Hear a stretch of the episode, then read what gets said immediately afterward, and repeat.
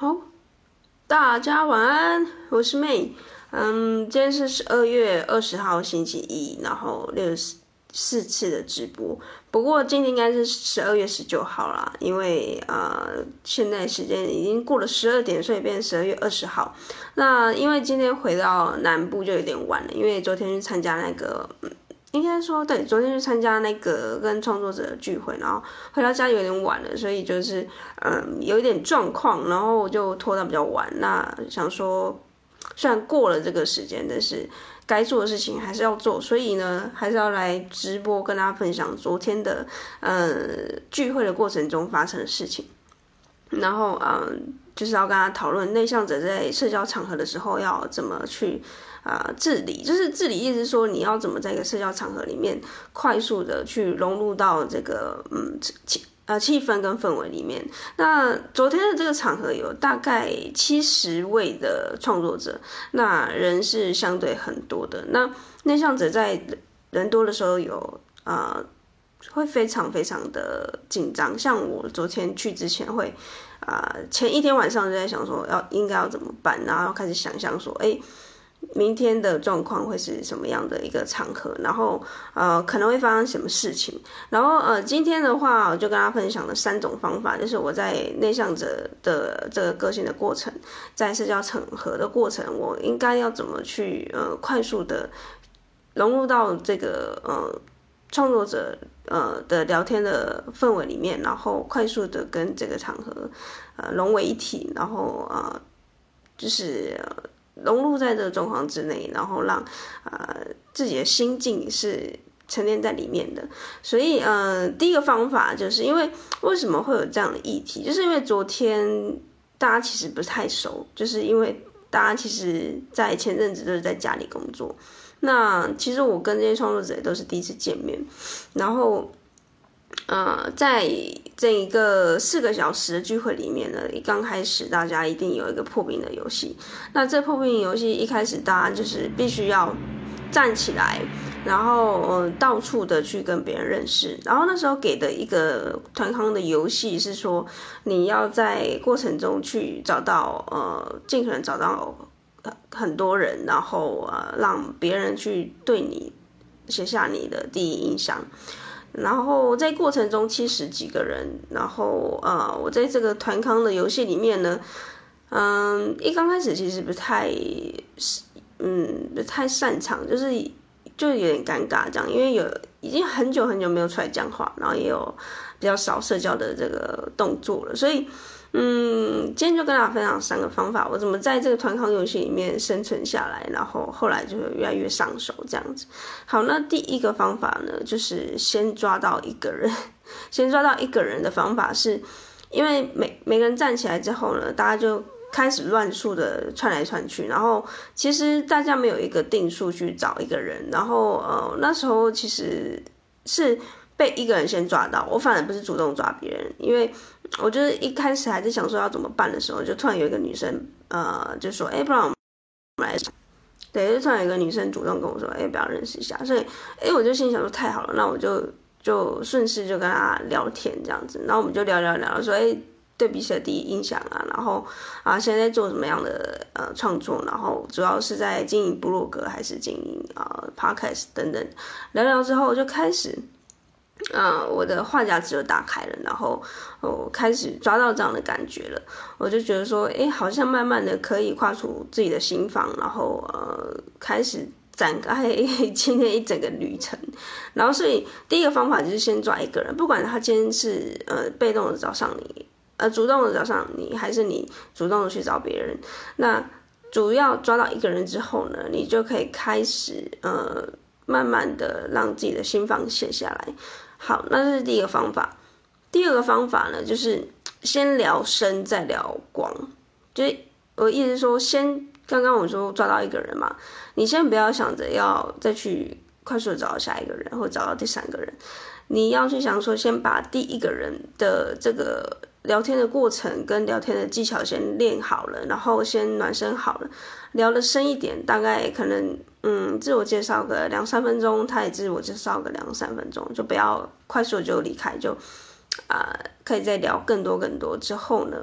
再去找第二个人。那为什么会这么说呢？因为，嗯、这对于内向者来说会是比较好的一个启动方式。因为如果你快速的再去切换下一个人的话，你可能又要再熟悉另外一个人的状况，然后你可能没有办法那么快速的切换。那先聊生的话，你可以在这个人的过程中，你可以慢慢的察觉到自己的声音，然后去察觉到别人的反应，然后进而的去修饰你自己的一个状态。然后啊、呃，第一个到第二个这个所需要的时间可能比较长一点。那渐渐的，我发现我到第二个到第三个，第三个到第四个，第四个到第五个这样切换的时候，这个速度会随着人数的递增，然后就越来越快。所以他这个方法，我觉得会是比较适合内向者，就是你一开始不要先求快，一开始就想说，哎，先抓到一个人，然后跟他聊深一点，然后在过程中你慢慢的察觉到自己已经，哎，已经。越来越上手的时候，你再尽可能的切快，切到广的人数。那我觉得这个方式其实它还有一个非常非常神奇的地方，就是当你跟一个人聊得很深入的时候，其实你们会越来越抓到，嗯。共同点是越来越多的，例如说，我昨天就遇到了一个跟我同样是呃南部人的这个状况，然后我们就因为我是嘉义人，然后我就遇到也是嘉义人的一个呃创作者，但其实嘉义是非常非常小的一个地方，然后这个呃今天举办呃昨天举办这个场地呢是在台中，所以这个遇到几率十分的低，所以当我们知道彼此都是嘉义人的时候，哎，其实。大家就已经，呃，开始进入到一个聊天的白热化的阶段，因为只要抓到共同点的时候，你会越聊越嗨。然后，呃，卸下心防之后呢，越越越越聊越嗨，越聊越大声之后，其实有一个神奇的地方，就是身边的人会看到你聊，你们聊得很开心，就会主动靠过来说：“哎，是什么东西聊得那么开心？”然后就是因为这个方法，开始围观的人就越来越多，这样子，然后。后来反而不是我主动去找别人，而是呢，别人主动靠过来在旁边听我们在讲什么。那这个状况就会变成说，我跟这个人聊完之后，旁边的围观的人在旁边等了，要跟我聊天，所以我就不用再主动去找别人，而是那个人主动在旁边等待，就。我后来觉得聊深的好处是在这里，就是呃，这对内向者的好处是你不用再主动再啊、呃、启动一次，要再去跨越切入到别人呃的谈话里面，然后啊、非常尴尬的开场等等之类的啊、因为别人已经在旁边等候，而且他在旁边已经听了我们的聊天的过程，然后可以直接切入一些他对于我好奇的地方，所以这是第二个方法，先聊深再聊广。好。那第三个方法，我觉得它比较进阶一点，然后也是我自己在过程中觉得很棒的一个呃方法，就是呢，因为我经营了自媒体的关系，所以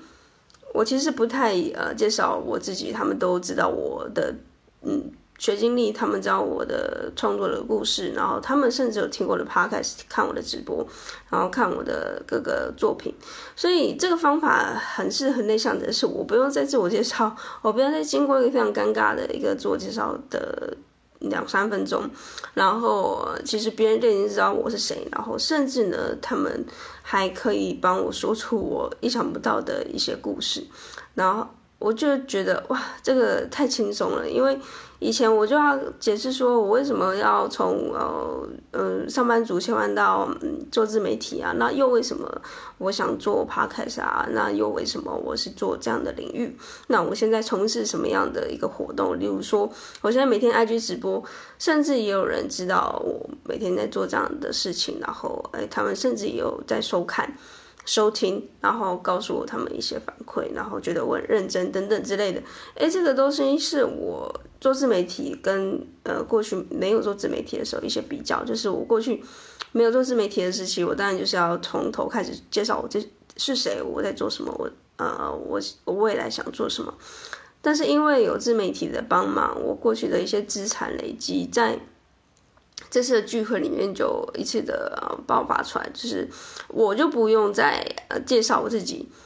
太多，然后别人就可以很快速的了解我是谁。然后甚至呢，我都还没有开口，就有人主动来跟我说：“哎，你是那个妹嘛？然后呃，你现在都在 IG 直播都有看这样子。”那其实这个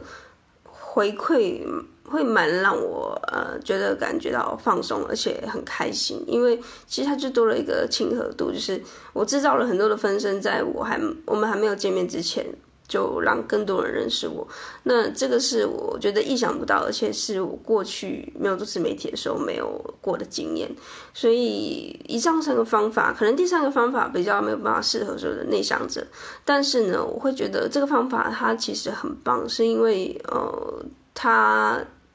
反而是适合所有内向者可以做的事情。因为内向者他虽然不擅长跟社交，不。不擅长社交，也不擅长，呃，聊天讲话。但是我觉得后来我面对镜头的这个感觉，其实就越来越自然。然后这样子的一个资产，数位资产，然后放在网络上，其实它就变成是我的很多张的名片。然后呃，它可以在正式的场合或是社交场合发挥到用处。那我觉得它会是一个内向者很好很好发挥的。一个战场，所以如果你是一个内向者，然后你想要创作的话，我觉得它的这个好处的，你也可以把它纳入到，呃，你是否真的要成为一个创作者的一个呃。算是一个考虑的点之一吧，因为我觉得这个好处是我过去所不知道的。好，那就跟大家分享的是我过去，我昨天参加聚会的呃内向者的在社交场合的一些心境、心路历程。那我还跟大家最后分享的是，其实内向者在社交场合真的，他虽然可以呃适时的展露出。呃，他的社交的能力，跟他可能像我可以自由的，呃，相对在那四个小时的聚会里面，稍微的切换，就是呃社交的模式，就是让自己呃进入到一个聊天的呃一个状态。但其实真的真的消耗的能量越来越快，就是很快的，就是别人可能四个小时越聊越嗨，但是内向者反而是越聊越呃这个电量越来越低，然后。这个聚会的尾声，其实几乎就是能量耗尽啊。那为什么会有这样的感觉呢？就是我跟这个创作里面有一些嗯朋友，然后也就是内向者，我们在就也感觉到同样的感受，就是。越来越就是能量越来越耗尽的感觉，然后甚至呢，我们都觉得说，啊，在昨天的聚会玩啊，都都觉得非常非常的疲累。那这个有趣的发现就跟大家一起分享，不知道大家内向者们是不是在每次社交场合都，呃，跟我们一样是感觉到非常非常的累，就是每次在跟人类呃跟所有的群体大量接触之后呢，都嗯觉得。好像都必须要再休息了两三天才有必才有办法再跟呃这个呃其其他人类做接触，就是为什么内向都会那么讨厌啊、那么不喜欢社交场合？有部分原因是因为自己会需要非常非常多的精力去做一个复原，所以就跟大家分享我。昨天呃好不容易参呃参加了一个聚会的一个感想，然后也跟大家分享我昨天怎么去融入在这个社交场合，快速的进入到一个聊天的模式。那跟大家分分享三个方法，第一个就是先抓到一个人，那这个人他很可可以是一个你相对是可以比较放心，然后在这个场合里面呃先抓到一个你呃。想要认识，然后呃，而且呢，他相对是比较亲和，啊，杀伤力比较小的一个人。然后先让他聊天之后，第一个方法先聊深再聊广，啊，先跟这个人聊了深，呃，深度深一点，然后聊久一点，然后呃，再想说要再去想，呃，跟另外第二个人接触，第三个人接触，第四个人接触，因为这个方法它可以让呃所有的人在旁边看到了，他们会感觉到。好奇就是，哎，为什么可以聊这么久？为什么可以聊那么开心？那当别人开始围观的时候呢？其实这个从众效应就会在让更多人围上来，所以这被动的这个效应会让你接触第二个人、第三个人、第四个人的时候会相对比较轻松，因为别人相对对你是比较安心、比较放心的。好，那第三个，我觉得这个是相对比较进阶的方法，就是面向者，如果你自己有。一个自媒体，或者是你有一些作品，不，比如说是部落格，不如说是 IG IG，比如说是 Podcast，嗯。这些作品，它可以在你社交前是变成是一个名片，就是一个你的分身，在网络上告诉大家说你都在做什么。那这个方法它就可以呃快速的让别人认识你，然后甚至你可以省去一个非常非常呃繁复的一个自我介绍的环节，让别人就呃快速知道你是谁，你在做什么。那这个好处就是对于内向者来说，呃。自我介绍这个非常非常尴尬的环节就可以跳过，然后甚至那个人他可以快速的帮你自我介绍，那我觉得这个过过程其实蛮有趣的。好，那这也是我过去没有经历过的一个嗯经验，那也跟他分享。假设你是一个内向者，你可能也很清楚。我们每次在社交场合所需要耗尽的能量是非常非常大的，所以当有自媒体的力量啊，自己的作品的这个力量帮我们去做自我介绍的时候，其实就会快速的呃进入到聊天的模式，然后相对呃这个热度比较快就进入到一个呃彼此都熟悉的阶段。所以以上三个方法就是提供给大家，就下次在做呃社交场合的呃嗯。破冰游戏的时候呢，比较尴尬的环节的时候呢，内向者比较没有办法应对的一个状况的时候，你应该怎么去快速的融入这个环境，然后呃，让自己处在一个相对比较安全、舒适的地方。好，那以上的分享就是今天第六十四次的直播。好，那就快速跟大家分享这样子。OK，那你明天礼拜一，对，就是大家上班加油，然后。哦，我们最后十二月二十五号就是星期六的时候，啊，对，二十而已，二三四，二十而已，对，星期六，星期六的晚上八点半，十二月二二十五号圣诞节，我们会有一个直播，就是因为我们在呃二十五号会开一个 Discord 的群组，然后这个群组呢，就是我们会集结所有的内向者。在呃自媒体啊，在身心灵领域啊，或是创作过程中做嗯需要呃大家聚在一起，然后呢聊天的地方啊，相对是比较呃人数就是控管二十位。那因为这个环境相对是比较舒，就是大家会比较舒服，然后大家一起交流创作的一个空间跟。这个环境，那所以如果你有兴趣的话，就在二十五号的时候，我们一起在现场会有一个八点半会有一个直播，然后去告诉大家怎么报名这个 Discord 的群组。在未来二零二二年，我们会在这个群组里面呢互相的交流，然后互相在创作的过程中给对方彼此一些建议，然后甚至里面会有一些好玩的呃算是议题的讨论，像最近比较红的那。NFT 跟加密货币都是我们在 Discord 群组会跟大家一起聊的。那因为这相对是比较封闭式的一个呃群组，比较呃是测试阶段的一个群组，所以这个二十位的名额呢就会在第一波试出。那什么时候会有第二波试出，或者是、呃、之后会再开放呃招募这个伙伴进来就不不确定。所以第一波的二十五位。呃，第一波二十位哦，招收完就会先暂停招收，那看后续会是怎么样的状况才会再开放。所以如果你要加入的话呢，就是二十五号来参加这个直播，我们就会告诉你怎么进入这个群组。好，那今天结束，呃，今天的直播就在这边结束，我们就明天见。好，大家晚安，拜拜。